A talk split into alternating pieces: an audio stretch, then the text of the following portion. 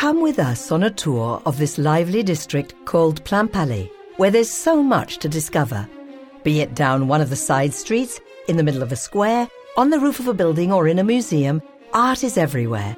It's part of the scenery and blends seamlessly into the public spaces.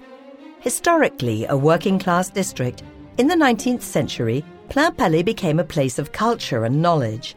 And since then, it has successfully managed to combine town and gown, cemeteries and trees, and Calvin and contemporary art. A melting pot of different cultures with the Plainpalais Plain as the centerpiece.